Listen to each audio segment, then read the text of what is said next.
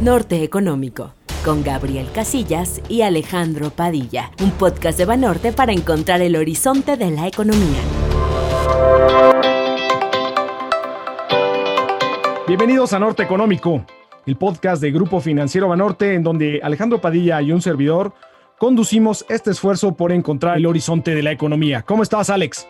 Hola Gabriel, un saludo a ti y a todos nuestros amigos de Norte Económico. Afortunadamente me encuentro bien y espero que todos ustedes también. En esta ocasión hablaremos de un tema que ha cobrado una gran relevancia en los primeros meses de este 2021, que es el incremento de los precios de las materias primas. Tanto los determinantes de este comportamiento como las implicaciones son muy importantes y diversos. Y en este podcast analizaremos los factores más relevantes con un gran invitado, ¿no, Gabriel? Claro que sí, y que si no, en dos sentidos. El tema es ultra relevante, causó apagones, causó que falta de suministro de gas natural. Y en el segundo sentido, que tenemos una persona, un verdadero experto en estos temas y nos da muchísimo gusto que nos acompañe aquí en el podcast Alfonso Martín. Hola Gabriel, hola Alejandro, muchas gracias por la invitación. La entrevista. La inversión se ha venido estancando. Economic relief overall for la coyuntura económica contada por sus protagonistas.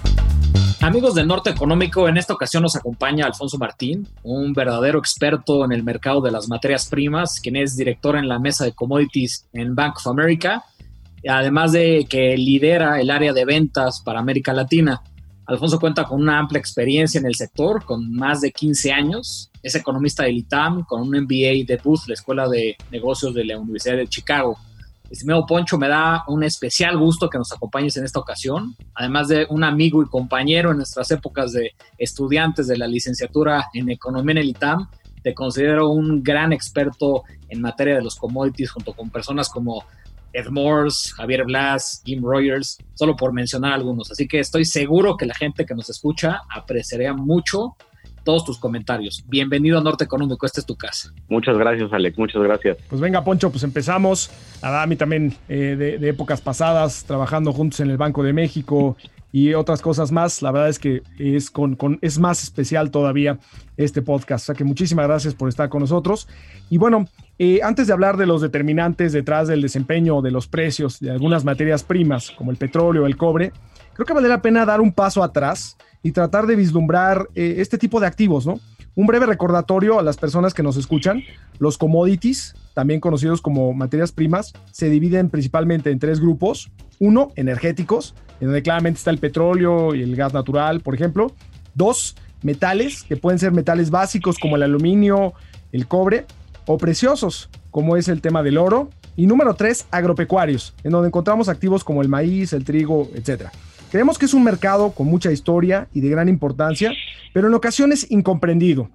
El comercio de futuros eh, materias primas se remonta a Japón, al Japón del siglo XVII. Eh, el primer caso observado se refería al arroz. Sin embargo, también hay evidencia de que los futuros del arroz se negociaban en China desde hace 6.000 años, ¿no? Entonces, bueno, en Estados Unidos el mercado organizado de commodities fue el de Chicago, Chicago Board of Trade que empezó operaciones en 1848 y pues desde ahí hemos visto un desarrollo y una sofisticación muy importante. Entonces, Poncho, en este sentido agradeceríamos muchísimo tu visión general sobre este mercado como una forma de introducción a este podcast. Perfecto, Gabriel. Sí, creo que creo que vale la pena tocar algunos temas que son que hacen diferencia al mercado de commodities con, con lo que sucede en otros activos financieros, ¿no? Realmente una de las cosas que creo que es importante destacar es que los commodities tienden a ser un, producto o un producto que tiene precios son cíclicos. ¿Y a qué me refiero con cíclicos? Básicamente todo lo que vemos en las pantallas o en la operación de futuros financieros, tarde que temprano tiene un impacto real en la economía y en las personas que están activamente comprando, utilizando o produciendo y vendiendo materias primas. Y esto realmente genera una dinámica interesante porque si bien eh, los commodities y cualquier activo financiero atiende a condiciones de oferta y demanda, en el caso de las materias primas, el, el ejemplo es mucho más claro. ¿Por qué? Porque por un lado tienes la oferta, que tiene un incentivo muy claro en márgenes, en dónde está el commodity, para qué se utiliza, qué tanto beneficio tiene esa empresa para producirlo. Y por otro lado, los, el consumo, ¿no? que realmente, como saben, las materias primas tienen eh, una gran variedad de usos para diferentes cosas. Y la parte que es muy relevante y, la cual genera a veces un poco de, falta de entendimiento es cómo se, cómo se juntan la oferta y la demanda, en el sentido que la variable más importante para poder determinar o para poder solucionar un desbalance entre la oferta y la demanda son los inventarios y por ende el precio. Es decir, todos los que seguimos muy de cerca el mercado de commodities eh, sabemos que la variable que más importa o que más, que más atención merece son los inventarios. ¿Por qué? Porque tanto la oferta como la demanda tienen un tiempo de respuesta relativamente largo para reaccionar a desbalances de oferta y demanda. ¿A qué me refiero? Por ejemplo, poniendo un ejemplo en el petróleo, ¿no? Si el mercado de petróleo de pronto tiene un precio extremadamente alto de 200 dólares barril, es muy poco probable que la gente que está actualmente manejando, teniendo coches, va a dejar de manejar de un día para otro. Sí es posible que tal vez en unos años, cuando tengan que cambiar de vehículo, puedan hacerlo hacia un, hacia un vehículo con mayor eficiencia energética o tal vez opten por alguna medida de transporte eh, como, como Uber o transporte público, pero en el muy corto plazo esto no sucede. Lo mismo pasa con la oferta. La oferta no es inmediata. Si realmente los precios se detonan hacia arriba, es, es, es poco probable pensar que, que vamos a tener el petróleo o cualquier commodity a la, a la, vuelta de la esquina para poder tener mayor oferta. Entonces, realmente los inventarios son la variable que detona esta, esta, esta dinámica de precios. Eh, una parte interesante también es que eh, pues los commodities, por su naturaleza, eh, parten de un principio donde el comercio o la interacción entre los lugares donde se producen y los lugares que se consumen tiende a ser un, factor muy relevante. Entonces, cuando tú haces un, modelo de oferta y demanda, quieres entender alguna materia prima, pues obviamente tienes que hacer un análisis de oferta, cómo se ven las proyecciones hacia adelante, cómo se ven los estimados de demanda, que van muy relacionados con el crecimiento, con eh, la producción industrial, con la actividad económica. Y por otro lado, tienes el, movimiento de materias primas de un lugar a otro para balancear estas, estas variables y los inventarios. Entonces, una, parte que creo que es, importante recalcar es que eh, pues, los commodities comparado con otros activos financieros con los que comúnmente tal vez tenemos exposición como, como el tipo de cambio, las tasas de interés, los mercados accionarios, tienden a tener una volatilidad mucho más marcada.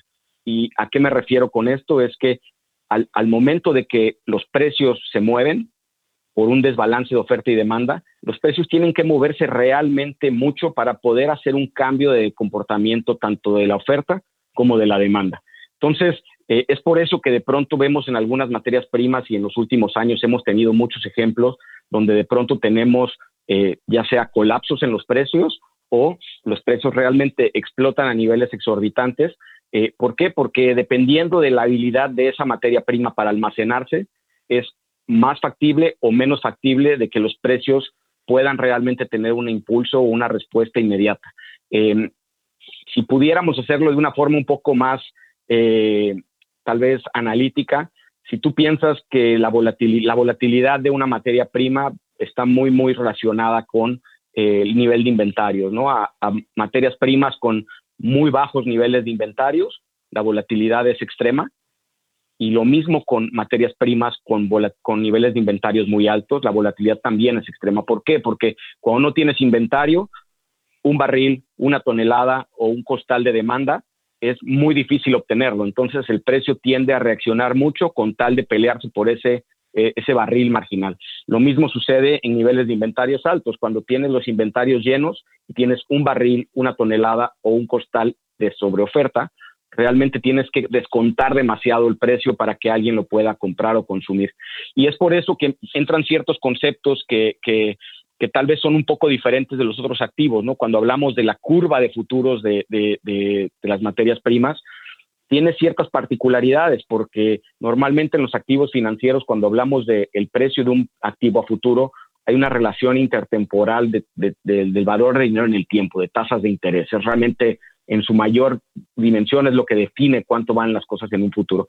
En las materias primas no, en las materias primas tenemos realmente son cuatro características que definen eh, si una materia prima, el valor de una materia prima, y esto es uno por un lado el tipo de materia prima, es decir, si tú me dices quiero comprar cobre o petróleo o maíz, la segunda es dónde está ese maíz, hay un punto de entrega y hemos tenido ejemplos muy puntuales a lo largo de los años donde tienes el petróleo en Canadá operando a 50, 60 dólares por abajo del petróleo en un barco en el Golfo de México, ¿Por qué? Porque no tienes la habilidad de sacar ese petróleo y llevarlo a los centros de refinación.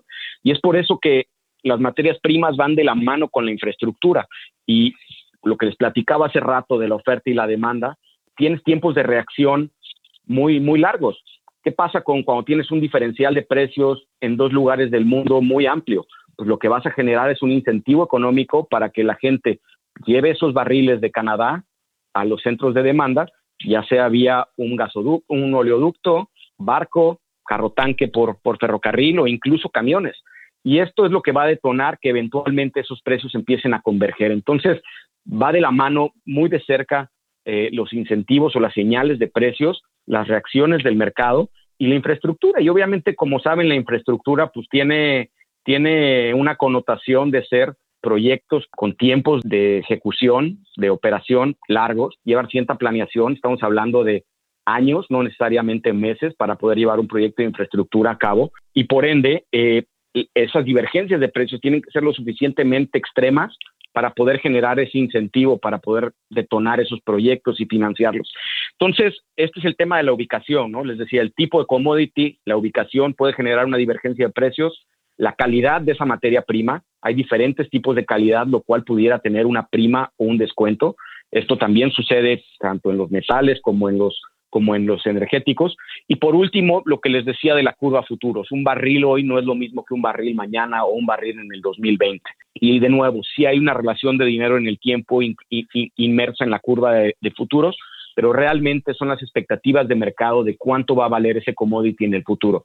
Y digo, podemos entrar a la discusión un poco más académica de qué significa la curva de futuro, si es, si es el costo del barril marginal o la expectativa de los productores de a qué precio van a poder sacar ese, ese barril.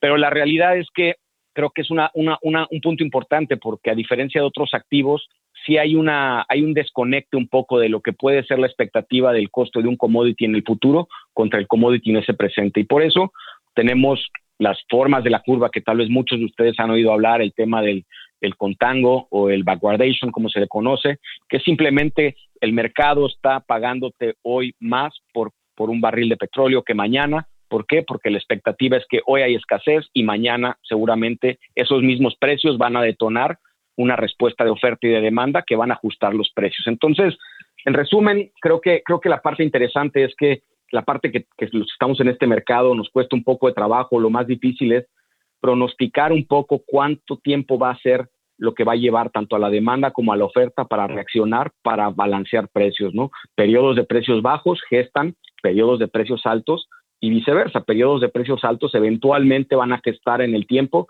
periodos de precios bajos. Y es por eso que es un producto bastante cíclico, pero lo, difícil es realmente encontrar ese punto de inflexión. Oye, muchísimas gracias, Poncho, por esta verdadera cátedra de, de mercado de commodities. ¿eh? Hombre, creo que es interesante porque a fin de cuentas eh, los que estamos a veces en el mercado perdemos un poquito esta, esta dimensión. No son cosas pareciese bastante básicas y bastante obvias, pero a veces es importante. Y ahorita que toquemos tal vez otros temas de lo que ha pasado en, en, algunos casos muy puntuales, creo que podemos hacer referencia para, para ayudar a entenderlo, ¿no? Estimado Poncho, pues eh, además de todas las peculiaridades del mercado de commodities que son pues muy distintas al de otro tipo de, activos financieros, como ya comentaste. me llama mucho la atención eh, justo esta característica que has mencionado de, qué tan cíclicos eh, son las materias primas. de hecho, pues lo que estamos viviendo en este 2021, después de la fuerte disrupción ocasionada por el coronavirus el año pasado, es justo la expectativa del mercado de un mayor crecimiento en el mundo, principalmente en Estados Unidos. Eh, como tú bien sabes, eh, este tema del reflation trade es la discusión medular entre pues, aquellas personas que operan en los mercados o inclusive cualquier tipo de inversionista. Y esto se basa justo en, en, esta expectativa de que probablemente vamos a estar entrando, pues obviamente ya hemos visto algunos commodities reaccionar de manera importante, ¿no? Con, incremento en precios bastante significativos, ¿no? Por ejemplo, el cobre, pues operando en máximos desde 2011, el aluminio en, máximos desde 2018, precios históricamente altos de las tablas de madera o el lumber, que pues es un indicador que siguen mucho eh, los participantes del mercado. Inclusive, pues los precios del petróleo también con un incremento bastante importante, ya revirtiendo prácticamente las pérdidas que se observaron a lo largo de 2020. Y esto creo que nos lleva eh, a la pregunta sobre el tema del superciclo de commodities. Eh, ¿Tú crees que esta expectativa sobre recuperación económica en Estados Unidos y en China y en el resto del mundo están dando sustento a esta tesis de, superciclo de commodities? ¿Cuál es tu visión al respecto, mi estimado Poncho? Es, una muy buena pregunta, Alex. La realidad es que, digo, depende cómo la definición del superciclo es, es bastante, creo que ambigua y, no sé exactamente dónde cae, pero lo que sí te puedo decir es que dos cosas, de las tres cosas de las cuales creo que sí estoy convencido. Eh, una es, por primera vez en los últimos 10 años, te diría, el interés que hemos visto en, los, en las materias primas de forma generalizada indica que claramente hay una atención muy puntual del mercado como activo, ¿no? En el activo que no veíamos en mucho tiempo, ¿no? Eh, como bien, bien has, descrito, estos incrementos en precios han generado que los reflectores estén en las materias primas y no nada más en un tipo de materia prima. Hemos visto incrementos muy fuertes tanto en la energía, no nada más en el petróleo, lo hemos visto en el carbón, lo hemos visto en metales base como el cobre, mineral de hierro, eh, lo hemos visto en incluso metales preciosos, agrícolas, eh, soft commodities también. Entonces, los precios han generado que el mercado los esté volteando a ver y se empiezan a gestar estas ideas del superciclo. ¿Cuándo fue el último ciclo que tuvimos en commodities? Realmente lo tuvimos en la última parte de la década pasada. Es un poquito triste hablar de décadas, pero, pero la realidad es que en, los últimos años de la década pasada, antes de la crisis del 2008, tuvimos un ciclo de commodity similar y para esto es, importante ponerlo en perspectiva, ¿no? Realmente lo que tuvimos en ese entonces fue el gran crecimiento de China, la unión de China a la, Unión, a, la Organización Mundial del Comercio, China creciendo a doble dígito y obviamente esto generó que los precios de las materias primas tuvieran un incremento muy, muy fuerte en, en, la segunda parte de la década pasada y principios de, la, de, esta, ¿no? O sea, 2005 al 2011 más o menos. Obviamente tuvimos la crisis del 2008 en medio que generó algo de volatilidad, pero en general ese fue la, el detonante del ciclo. Y ahora, ahora realmente lo que tenemos es no, no, es, no es muy diferente con sus particularidades, ¿no? Realmente el año pasado lo que tuvimos fue una crisis económica detonada por el, por el COVID, eh, la cual se caracterizó o se caracteriza por ser una crisis yo la diría del sector servicios o una crisis de movilidad. Realmente en abril del año pasado, abril y mayo del año pasado, el mundo se paró, ¿no? Se paró realmente más de la mitad de la población tenía algún tipo de, restricción a la movilidad, los viajes, eh, la industria hotelera, los restaurantes, todo se, se, se, se, estancó un poquito, ¿no? Entonces, si bien es cierto, tuvo un impacto muy fuerte en el PIB, eh, más o menos estamos hablando que la caída del PIB de, detonada por el COVID, pues posiblemente fue en magnitud mayor a la del 2008, pero también la recuperación, porque si bien los sectores servicios están y siguen bastante golpeados, eh, lo que es la manufactura y el consumo ha seguido estando muy fuerte y esto ha ayudado también por una gran cantidad de estímulo tanto monetario y fiscal de las principales economías del mundo en un periodo muy corto de tiempo. Entonces, realmente lo que hemos tenido es que la manufactura y el sector industrial han tenido que batallar para mantener un poco los niveles de demanda de, productos que hemos estado viendo, ¿no? Eh, y obviamente, pues esto ha generado, ha gestado un poco una situación donde las materias primas están, están en la primera, en la primera línea. Eso es por un lado. Luego, por otro lado, eh, el tema de, de, China, ¿no? Que creo que creo que es importante recalcar. No sé si lo ponemos en perspectiva, eh, creo que es importante es que eh, o dimensionamos, China es el principal consumidor de materias primas y de muchos de estos, de estos productos de los que estamos platicando, China es más del 50% de la demanda global de metales base como el aluminio, el cobre, el níquel, el zinc, el acero, el cemento incluso, ¿no? Digo, no es un commodity operado en el mercado, pero China ha sido y continúa siendo el principal detonante de la demanda eh, de materias primas, el mineral de hierro, todos estos tienen un porcentaje muy alto. En otros commodities como los, agrícolas y la, y, la energía, tal vez en una menor proporción, pero sigue siendo un participante muy importante. Y si ven un poco los datos, prácticamente el primer país, el único país de las economías importantes que creció en el 2020 fue China. Entonces, de alguna manera, toda esta cantidad de estímulo monetario, fiscal, esta recuperación del sector de manufactura y esta recuperación un poco liderada por, por, por, Asia y por China, pues están generando un, un, incremento en los precios de las materias primas. Y aunado a esto, pues tenemos una variable que realmente afecta a casi todas las materias primas, que es el comportamiento del dólar. Tenemos el dólar bastante débil, en particular contra, contra el yuan, lo cual pues obviamente también ha puesto en la mesa las condiciones para que, para que el mercado esté apretado. Y pues como les decía antes, la oferta y la demanda tienden a gestar estos mismos ciclos y por los últimos cinco años habíamos estado en general, no digo, cada commodity tiene sus particularidades de oferta y demanda y sus ciclos, sus microciclos, pero la realidad es que precios bajos en los que hemos estado, pues han generado poca inversión en muchas de las cadenas productivas para generar oferta de commodities y esto pues obviamente hoy se está viendo reflejado, ¿no? Hoy que la demanda está llevando a muchos de estos commodities a un déficit, estamos, estamos en una situación donde los precios tienen que hacer su labor. Obviamente, eh, la expectativa de inflación, Alex, que ya mencionabas, eh, está generando bastante eh, interés por parte del grupo, por, por, los inversionistas, tanto macro como inversionistas buscando cubrirse ante el riesgo inflacionario. Como sabes, algunos de los commodities tienen una alta, alta correlación con la inflación como tal. Y esto pues también ha atraído a una cantidad de activos financieros regresar al mercado de commodities que, como te decía, no veíamos en los últimos posiblemente 10 años. ¿no? Entonces, en resumen, en un superciclo, no sé si me aventuro a decir eso, pero lo que sí creo que es, estamos en un mercado alcista, en un bull market seguro. Eh, de nuevo, si ves los precios de hace un año, especialmente de finales de, de marzo del año pasado, después del, del COVID, muchas materias primas están más de 100% arriba eh, y en los últimos seis meses tienes eh, ganancias de entre 40, 50 y 60%. Dos, creo que estamos en un mercado donde la, la expectativa de inflación está generando mucha atención hacia las materias primas. Y tres, la expectativa de una recuperación en la demanda está, está generando también este reflector hacia las materias primas.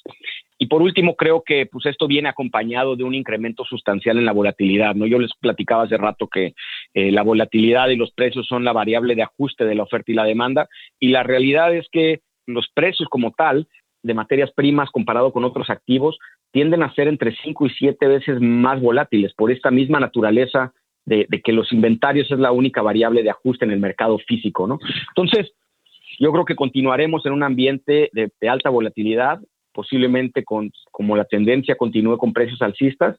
Y bueno, pues obviamente hay varios riesgos ahí a la baja que pudiéramos ver, algunas correcciones, porque pues sin duda hemos visto una entrada de, activos al sector de commodities eh, buscando algo de rendimiento, ¿no? Que como sabes, pues ha sido uno de los temas coyunturales de los últimos años, ¿no?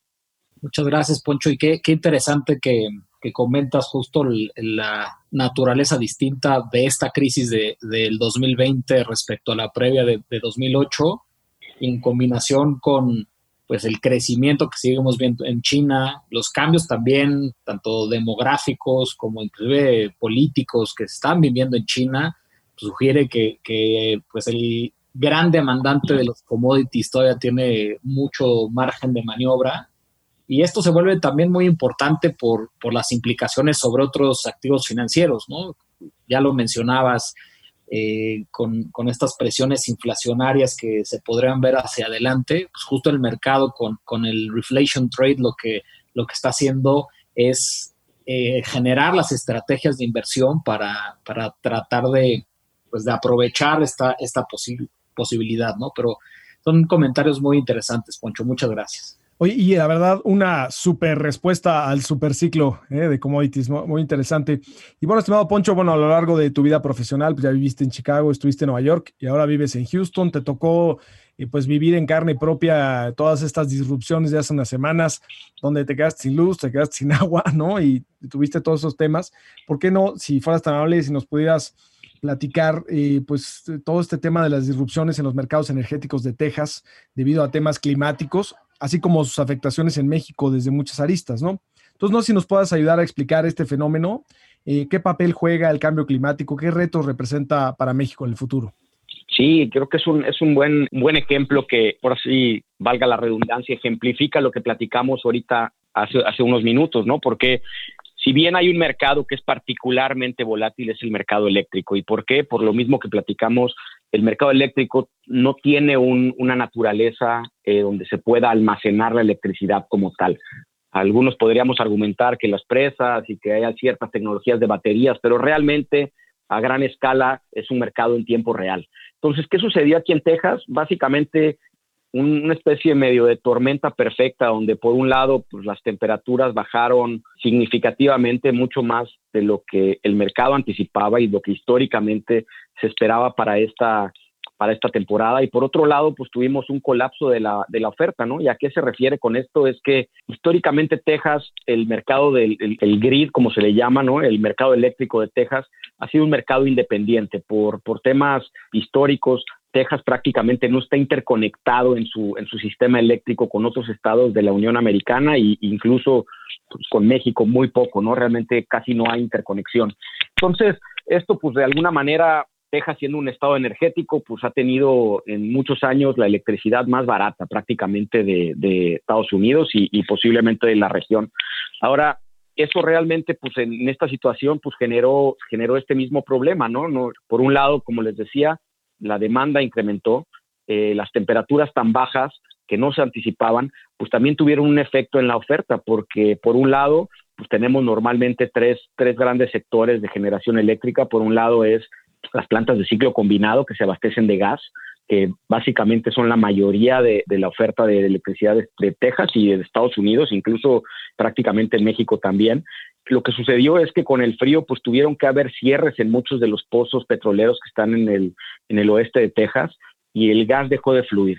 Esto obviamente eh, pues tuvo un efecto importante en, el suministro de insumos para la generación eléctrica y pues también las mismas plantas al tener un, temperaturas muy bajas pues tuvieron que tomar ciertas medidas para proteger la integridad de las plantas y prácticamente una tercera parte de la capacidad de producción del estado se vio afectada en un ambiente donde la demanda prácticamente estuvo en el punto más alto o llegando a niveles récord Cabe recordar que normalmente Texas tiende a ser un mercado de electricidad donde los precios del verano es cuando tienden a ser más altos. ¿Por qué? Porque la demanda por aire acondicionado en Estados Unidos y por eh, para, enfriar la actividad económica y, la vida tiende a tener mayor demanda. Pero en invierno muchas plantas literal ni siquiera prenden porque son plantas de pues de respaldo para cuando el cuando la cuando el load o la demanda está en su pico y realmente pues lo que tuvimos ahora fue que eh, la oferta estaba poco preparada para temperaturas tan bajas, tuvimos temas logísticos operativos de congelamiento tanto de plantas como de gasoductos.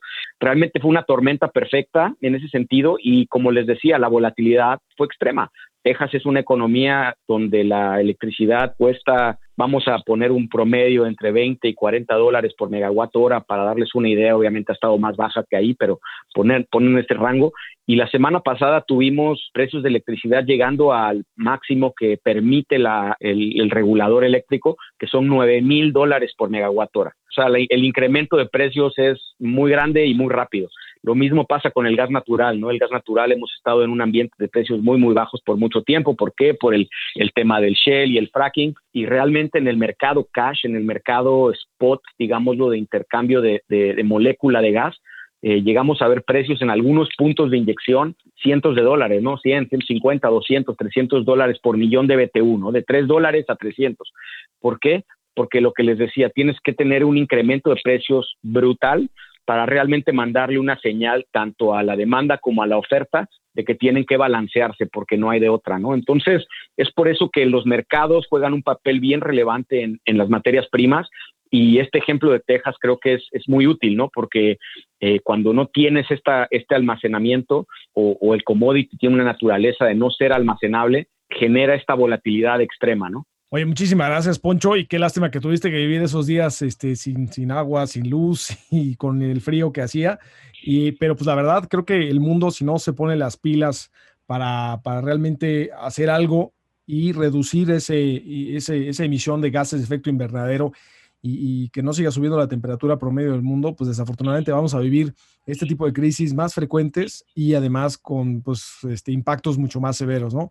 Pero muchísimas gracias, Poncho. No, y, yo te diría nada más para complementar, Gabriel, es que yo creo que el tema, uno de los temas centrales para el tema, para los commodities, y lo platicaremos tal vez ahorita más adelante, pero sin duda el tema de carbonización de la economía o el tema de ser una economía más sustentable o más verde, están en el centro de, pues, de la actividad de materias primas, ¿no? Tienen las materias primas por, por definición, a veces dependiendo cuál veas, pero tienen una naturaleza contaminante o con alta generación de carbono, pero yo creo que esto va a ser uno de los temas a seguir bien de cerca en la próxima década, el tema de los coches eléctricos, el tema de la electrificación de la economía y la menos dependencia de los combustibles fósiles.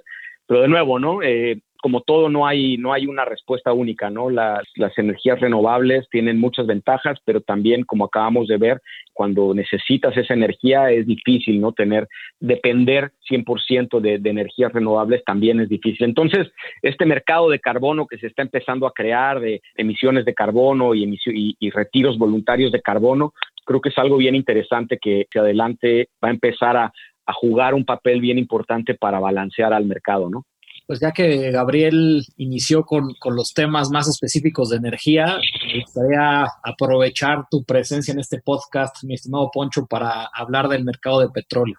Y también, pues un poco retomando lo que has mencionado en repetidas ocasiones, esta eh, dinámica entre oferta y demanda, eh, pues creo que fue muy claro lo que observamos en el 2014, 2015, ¿no? Esta, estos choques múltiples, tanto en la oferta como en la demanda, que eh, pues ocasionaron esa fuerte caída en los precios del petróleo y a partir de ahí, pues creo que estamos en, un cambio estructural bastante importante y obviamente pues la pandemia lo vino a agudizar, ¿no?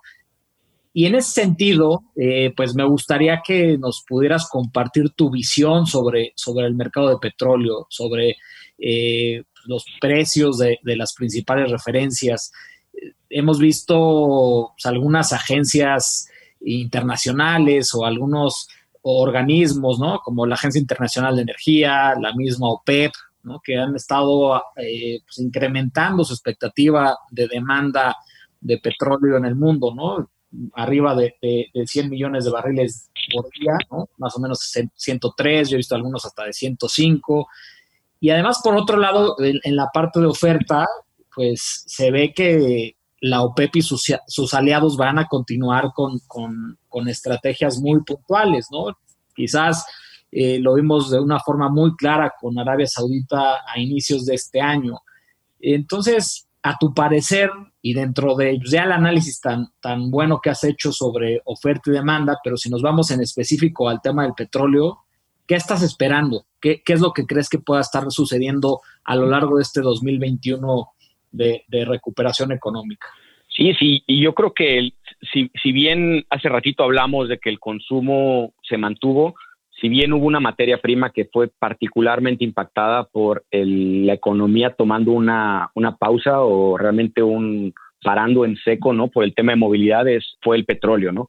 Como decías, para ponerlo en números sencillos, un mercado de 100 millones de barriles en abril pasado prácticamente vimos una caída en la demanda de entre 25 y 30 millones de barriles. Eso es muchísimo. Para darte una idea de dimensión o de magnitud, al día de hoy más o menos los inventarios que hay de petróleo, estás hablando que son casi 3 billones de barriles, o sea, 100, 100 más o menos, son 30 días de demanda y lo que tuvimos realmente fue un escenario donde realmente la única forma de balancear el mercado tuvo que ser la OPEC más, es decir, la OPEC más Rusia, tratar de salir a, tratar de contener un poquito este desbalance de oferta y demanda.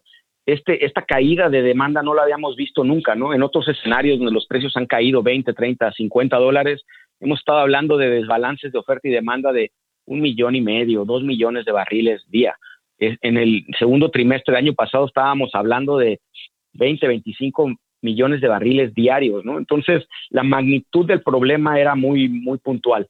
Entonces, ¿qué es lo que vimos? Vimos a la OPEC tomar una acción muy, ahora sí que creo que la palabra correcta de describirla es extrema, ¿no? Eh, tomaron, lograron poder juntar a los productores y por un lado tienes a los países que realmente están haciendo un esfuerzo por cortar producción para mantener precios y por otro lado está el mercado también haciendo lo que tiene que hacer con precios bajos, pues como tú sabes, las empresas petroleras prácticamente y de cualquier materia prima tienen tres variables, tienen precio, tienen cantidad y tienen márgenes o rentabilidad. Y obviamente, pues con los precios colapsando, la necesidad de preservar capital y de preservar cash flow, pues está llevándolas a reajustar sus expectativas de oferta hacia adelante. Entonces, tanto los mercados como los países productores han estado haciendo lo que tienen que hacer para mantener el mercado. Y luego, por otro lado, pues también es la expectativa de lo mismo que hablábamos en todas las materias primas, ¿no? La expectativa de que la demanda empiece a mejorar, la expectativa de que la vacuna esté funcionando, que la movilidad regrese y poco a poco esto pues ha generado un incremento bien fuerte en la parte de enfrente de la curva de petróleo.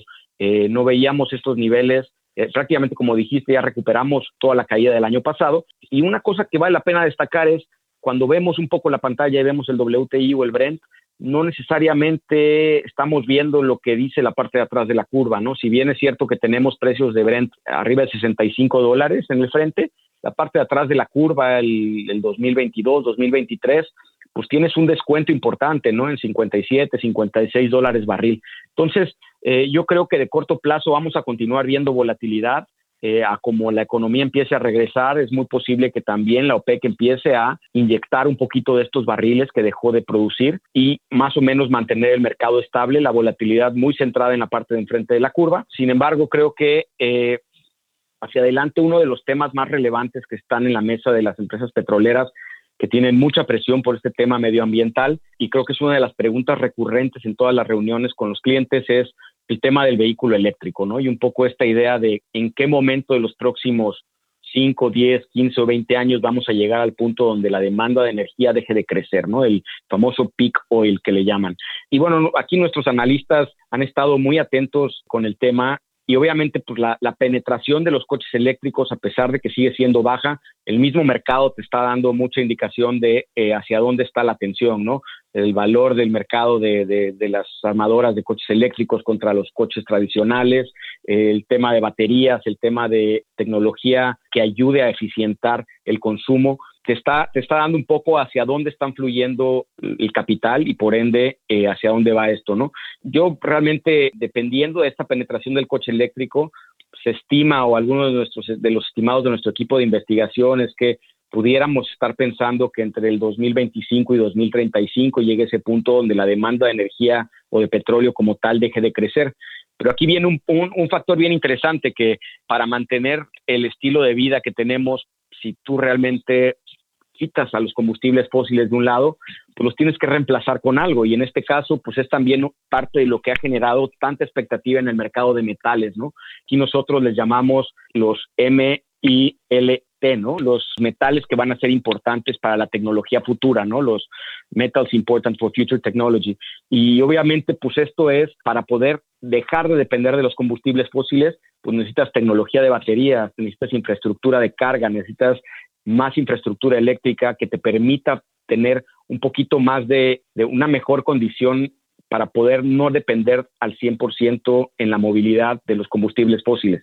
Entonces es un poquito esta dicotomía entre empresas de energía y, miner y refinerías contra, contra minería, ¿no? Que de alguna manera no te salvas de una y la otra, pero parece que el mercado está muy atento a esto, ¿no? Y es por eso que hemos tenido también un incremento muy fuerte en la expectativa de, en los precios y en la expectativa de que hacia adelante los metales van a seguir eh, bastante soportados, ¿no? El cobre, el aluminio, el níquel, el zinc, eh, la plata incluso, ¿no? Ha tenido, ha tenido sus, sus momentos de, estrellato en los últimos meses, ¿no? Y yo creo que esto es uno de los temas que va a seguir siendo eh, bien, bien relevante hacia adelante, ¿no? Y un último tema que me gustaría eh, que podamos abordar eh, es justo la importancia que tienen pues los mercados financieros para una buena gestión de riesgos, ¿no? Y eso creo que se vuelve fundamental y lo hemos aprendido en los últimos años. Así que apreciaría muchísimo si nos puedas compartir tu experiencia y tu sentir al respecto. Gracias. Creo que, como les decía, ¿no? Por ser un activo con una naturaleza tan cíclica y con tanta volatilidad inherente en la naturaleza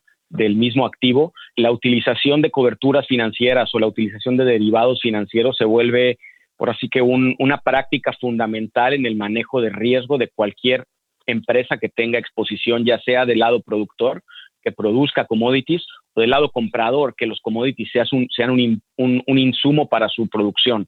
Obviamente hay algunas de ellas que simplemente están expuestas al valor agregado, ¿no? A, transformar esa materia prima de algo básico a algo con un poco de mayor valor agregado, pero incluso para ellas la necesidad de, de hacer coberturas es importante y existen un poquito de, tal vez algunos piensan que como empresas productoras es difícil tener programas de cobertura porque pues le quita un poquito el concepto de si yo produzco petróleo, soy una minera que produce cobre, no hace ningún sentido el, vender el cobre a futuro porque mis inversionistas y quien está viendo mi acción pues quiere tener exposición al, al, precio del cobre o al precio de la energía.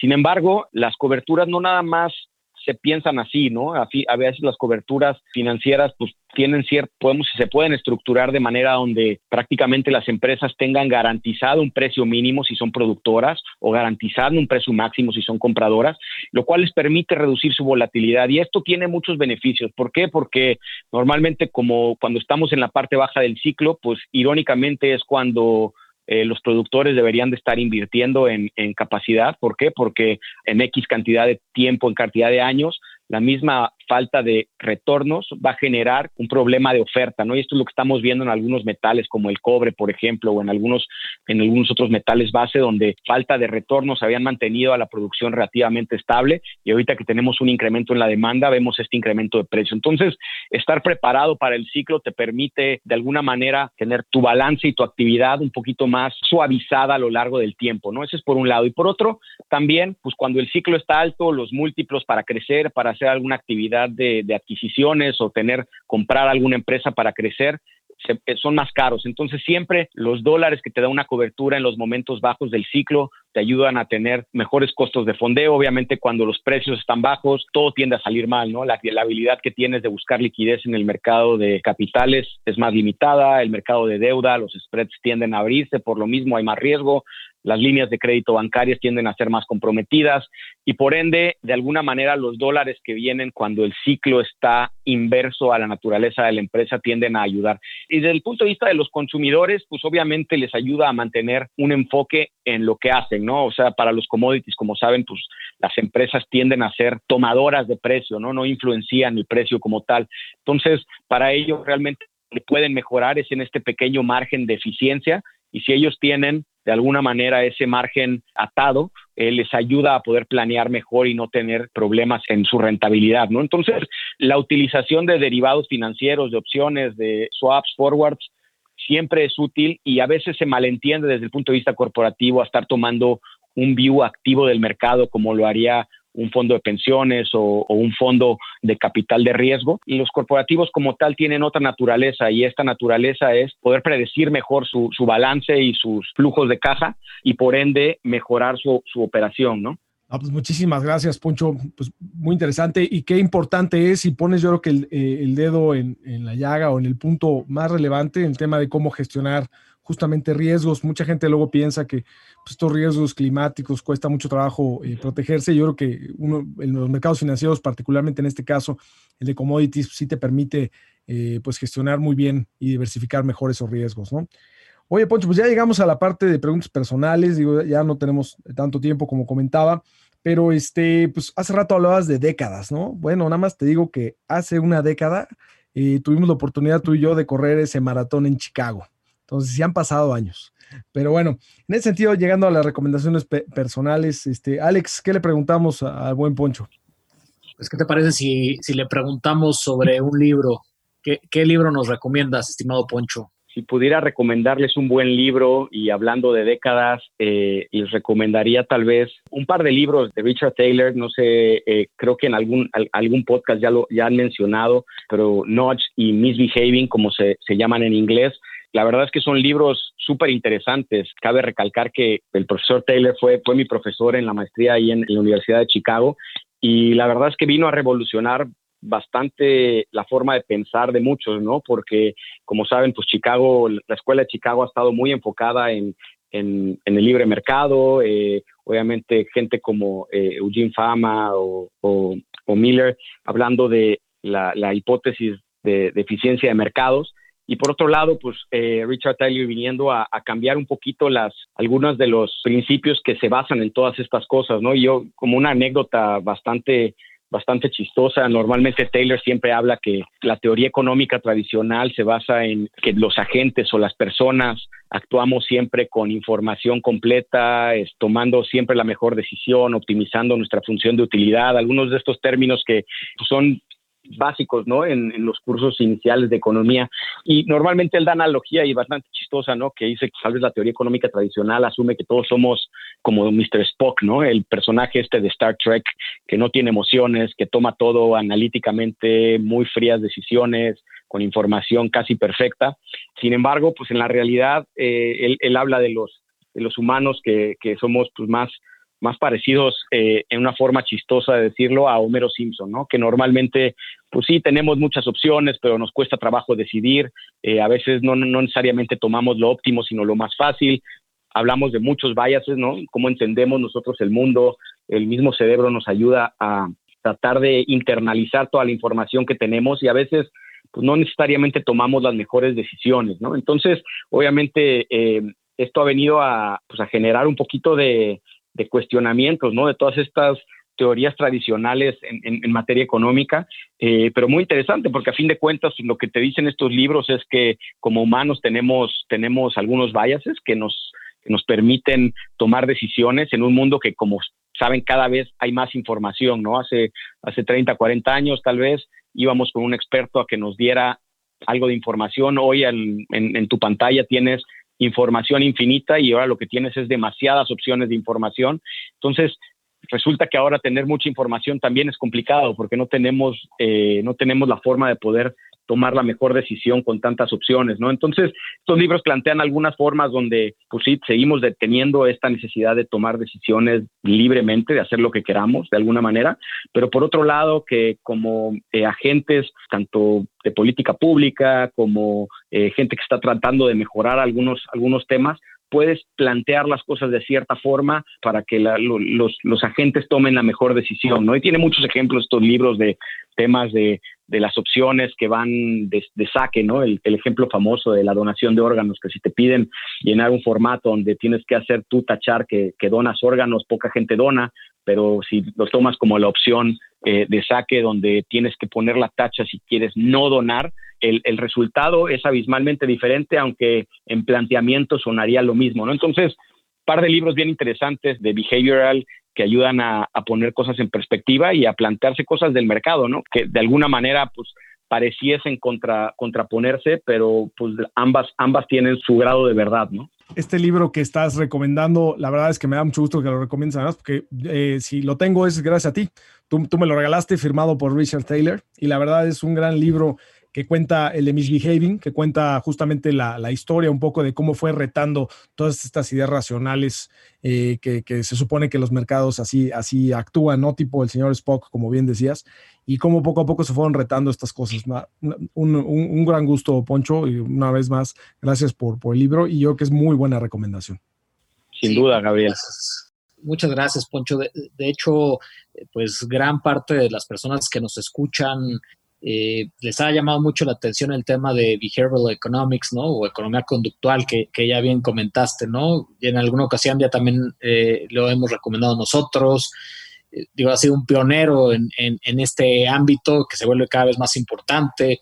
Igual junto con otro premio Nobel, ¿no? Como Daniel Kahneman o inclusive pues también su, su gran amigo, ¿no? El, difunto psicólogo y matemático cognitivo Amos Tversky, ¿no? Que pues, era, eran pues bastante, bastante amigos y creo que en general pues han desarrollado una corriente de pensamiento bien interesante, ¿no?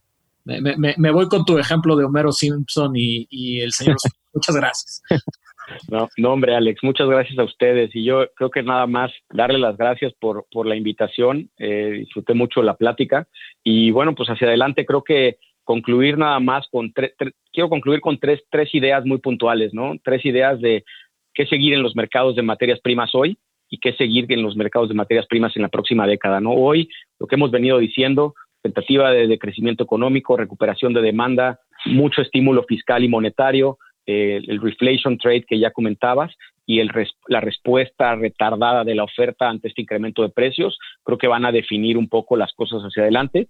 Y en los próximos 10 años yo te diría que los tres temas para mí claves, uno es el tema de ESG, ¿no? De, ser más sustentable, la decarbonización de la economía, la electrificación del grid, este tema de los, de los fósiles contra los metales y obviamente pues el impacto de la nueva tecnología en, en esto para eficientar el consumo de energía y, y, ser un poco más sostenible.